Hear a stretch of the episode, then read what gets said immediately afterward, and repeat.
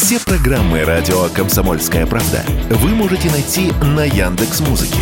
Ищите раздел вашей любимой передачи и подписывайтесь, чтобы не пропустить новый выпуск. Радио КП на Яндекс Музыке. Это удобно, просто и всегда интересно. Продажи новых легковых машин в России выросли в мае более чем в два с половиной раза по сравнению с прошлым годом. В минувшем месяце было продано свыше 70 тысяч машин. Такие данные приводит Автостат. Лидер среди марок – отечественная «Лада». По данным агентства, в стране было продано 22 тысячи новых легковых автомобилей этого бренда. Второе место и лидерство среди иномарок сохранил китайский бренд «Черри» – 7,5 тысяч штук. В топ-5 также попали «Хавейл», «Джили» и «Киа». Основатель проекта автомаркетолог Олег Масеев пояснил в разговоре с радио «Комсомольская правда», почему продажи машин так сильно выросли.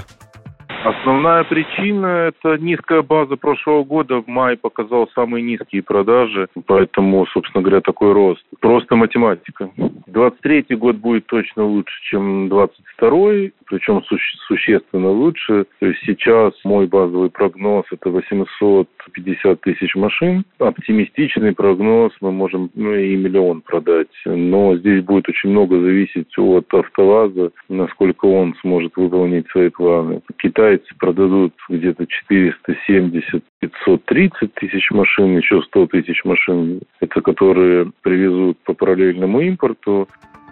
Продажи машин в России будут расти в первую очередь за счет китайских брендов. Тут взаимные интересы, заявил радио «Комсомольская правда» автоэксперт Игорь Маржаретта. Россиянам нужны новые технологичные автомобили, а китайцам интересен наш авторынок.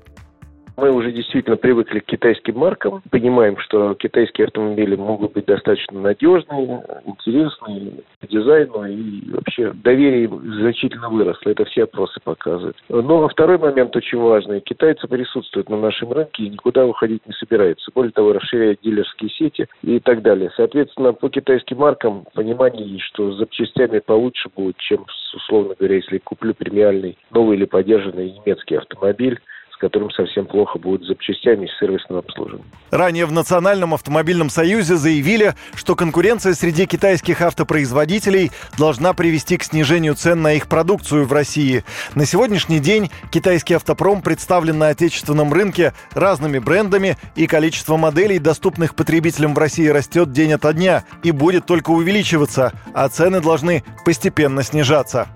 Юрий Кораблев, Радио «Комсомольская правда».